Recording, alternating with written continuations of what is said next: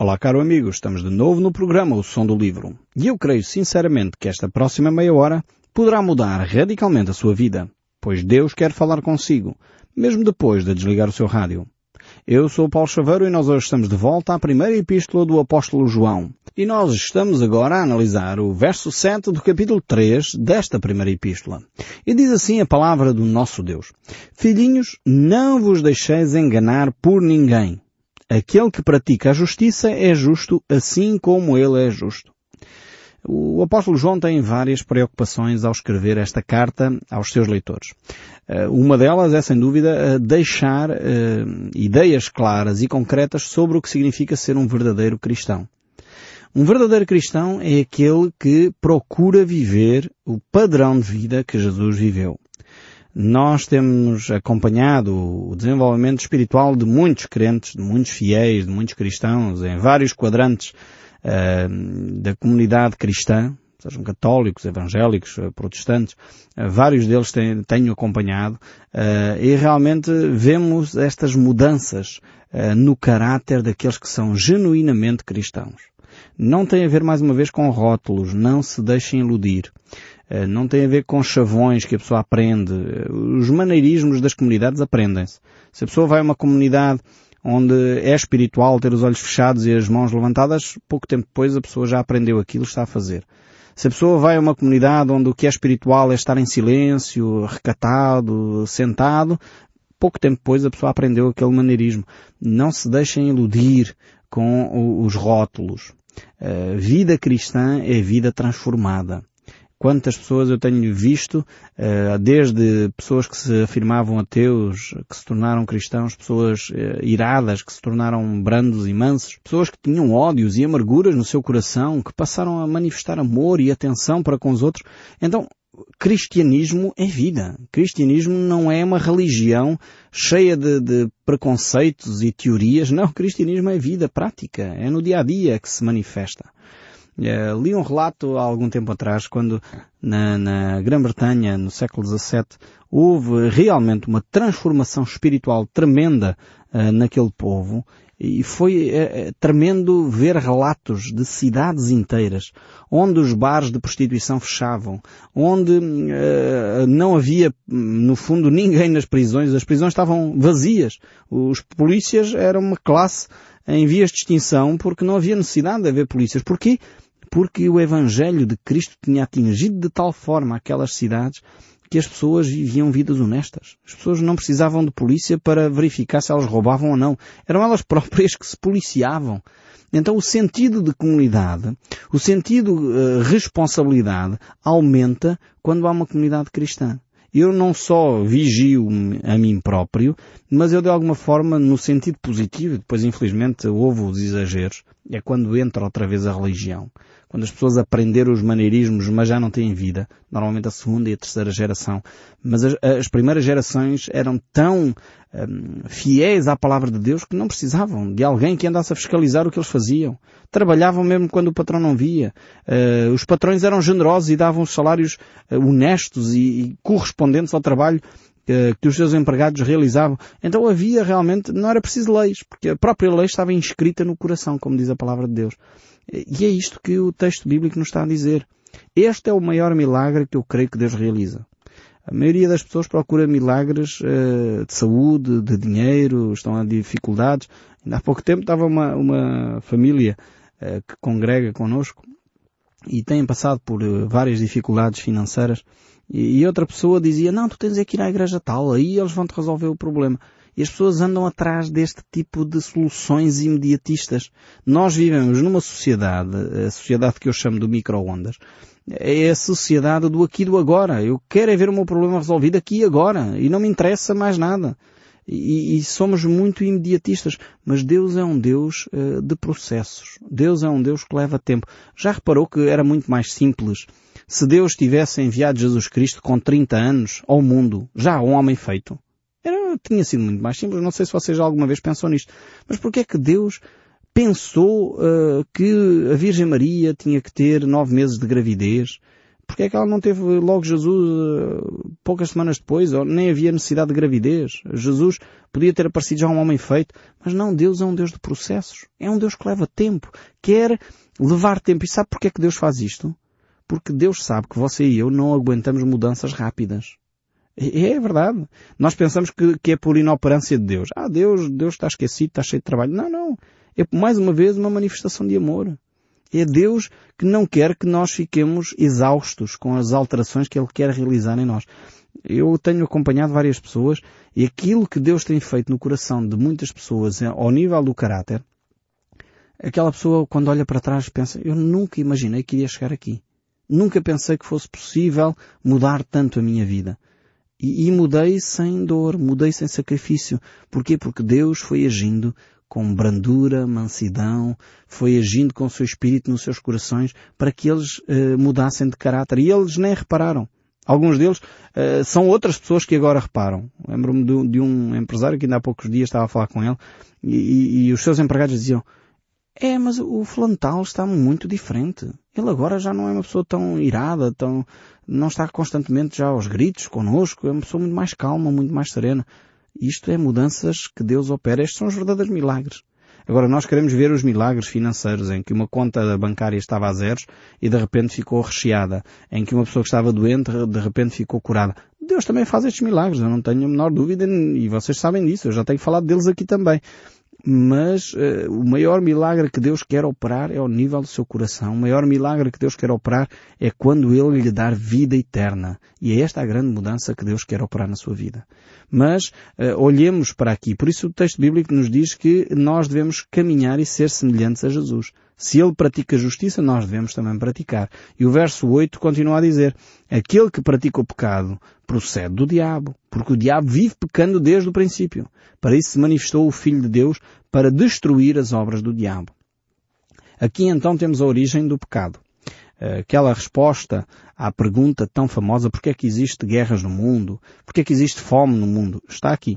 Aquele que pratica pecado procede do diabo, porque o coração do homem está ao serviço de Satanás. Mas você já está a dizer, mas Paulo, para lá. Então, mas eu tinha a ideia de que todos nós somos filhos de Deus. Pois, provavelmente é uma ideia que não tem respaldo nas Escrituras. Eu tenho que dizer isto com muita sensibilidade, muito respeito por si.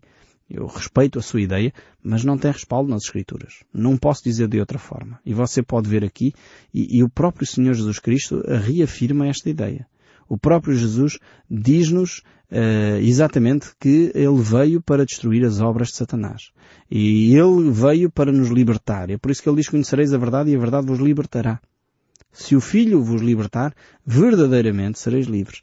Então, realmente, muitas pessoas não percebem que há esta tensão. Há, efetivamente, pessoas que estão ao serviço de Satanás. Aliás, Jesus, quando falou dirigindo-se aos fariseus da sua época, eles ficaram também ofendidíssimos quando Jesus disse que eles eram filhos do diabo. Aquilo que eles estavam a, cogitar era do serviço de Satanás. E foi o próprio Jesus que fez essa afirmação.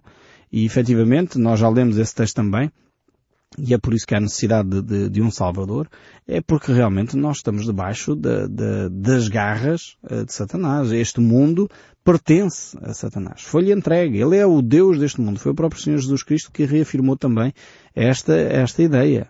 Ele é o príncipe deste mundo. É verdade que o nosso Senhor Jesus Cristo é o Rei, é o soberano sobre todas as coisas, e na cruz ele venceu a Satanás para nos poder dar vida. Mas é por isso que ele também se afirma, eu sou o caminho, a verdade e a vida, ninguém vem ao Pai senão por mim. O Filho de Deus pode realmente viver uma vida vitoriosa, destruindo as obras de Satanás. Mas ele tem de entregar a sua vida nas mãos de Deus. É por isso que vejamos aqui o verso 9 deste capítulo 3 de 1 João.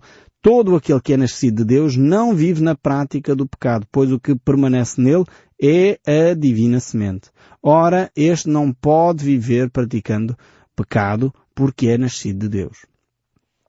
Então temos aqui a, a, grande diferença entre aqueles que são filhos de Deus e aqueles que não são. Aqueles que são filhos de Deus não vivem. Aqueles que são filhos de Deus não vivem na prática do pecado. Eh, então não estamos a falar de cometer um pecado aqui ou ali. Estamos a falar de um estado eh, de natureza, um estado de vivência. Pessoa está nesse estado e não quer mudar absolutamente.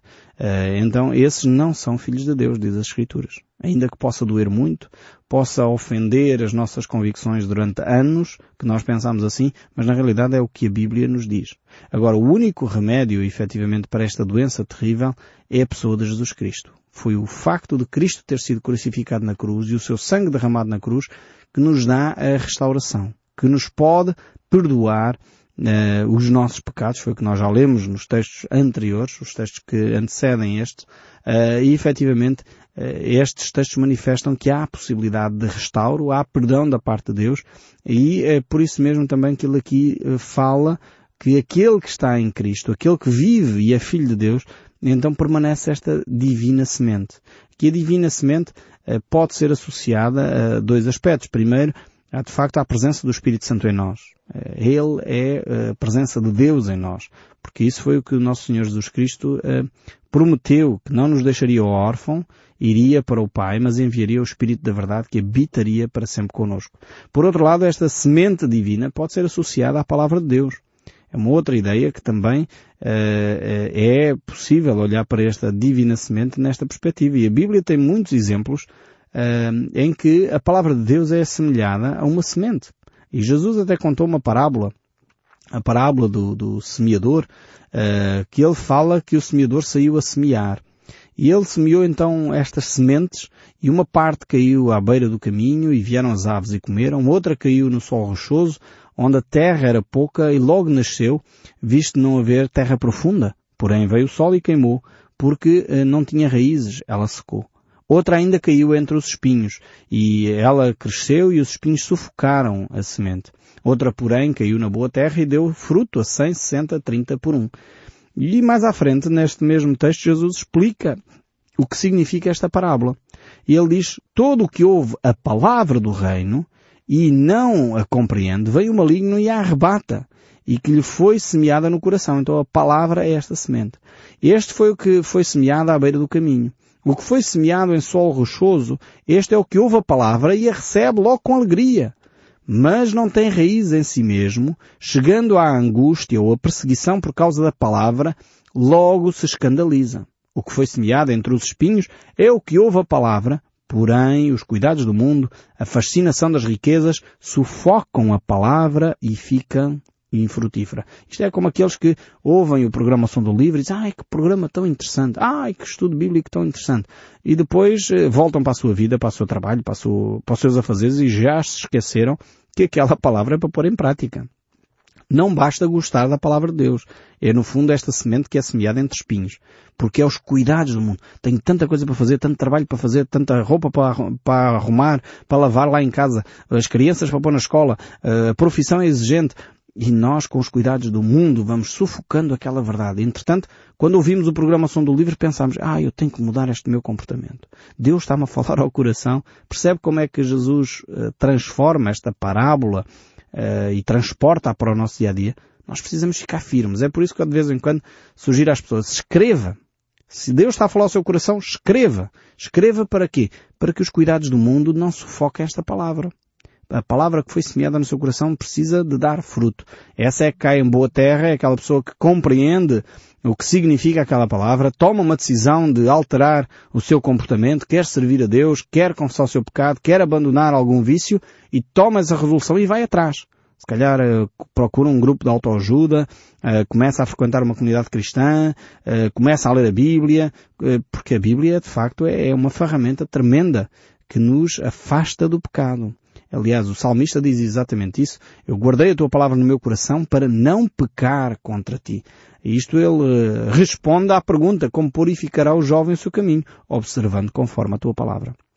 Realmente é, é, importantíssimo nós guardarmos esta palavra no nosso coração. Esta divina semente que Deus coloca em nós para ser de facto o nosso companheiro de viagem, ser aquele que nos acompanha diariamente e nos eh, vem à memória estes textos bíblicos para nos ajudar a crescer na nossa fé. O verso 9, e vamos eh, tentar vê-lo ainda, diz assim, ora este não pode viver pecando porque é nascido de Deus. Aqui é uma afirmação. Não está a dizer, no entanto, que é impossível um crente pecar. Atenção, não é isso que ele diz, senão estaria a contradizer-se eh, quando ele afirma no capítulo 1, Verso 8, uh, que exatamente, que nós dissermos que não temos pecado, estamos a mentir e fazemos Deus mentiroso. Portanto, não é dizer que o crente não vai pecar nunca mais. Não, não, não se engane, não se deixe iludir. Deus uh, sabe perfeitamente as nossas falhas, as nossas limitações.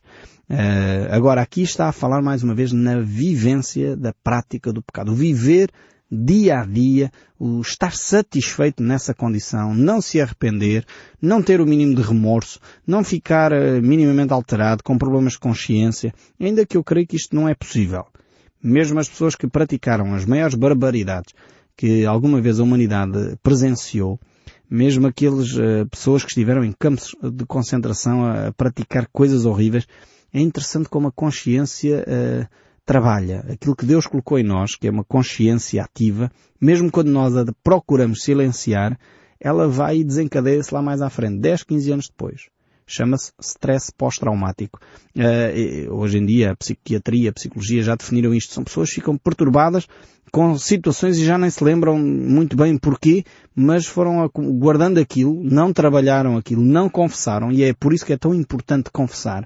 Uh, mas estiveram sujeitos a, a, situações que humanamente não deveríamos uh, nunca ficar sujeitos a elas. Estamos a falar de pessoas que muitas vezes viveram cenários de guerra, foram vítimas ou, ou não, mas viveram cenários de guerra e, e essas pessoas eh, desencadeiam o chamado stress pós-traumático. São, é um, um, nível de ansiedade que aumenta significativamente 10, 15, 20 anos depois da pessoa ter vivido aquela experiência. E por isso tão importante nós nos libertarmos desse, confessarmos o nosso pecado. E, e muitas vezes aqui o pecado é confessar a situação. Mais uma vez, relembro que aqui o pecado é, é, falhar o alvo. Não deveríamos ter vivido aquela experiência, se calhar vivemos, isto é pecado. Então é confessar, eu vivi, assumir a, a, vivência, assumir a experiência e perceber que aquilo não foi positivo nem saudável para si, nem para aqueles que conviveram consigo. Então é, é isto que é necessário que cada um de nós faça. E aqui o autor diz que aquele que é nascido de Deus não vive nesta prática, não vive uh, deste modo, uh, sem que a consciência o acuse, sem que a consciência fale ao seu coração.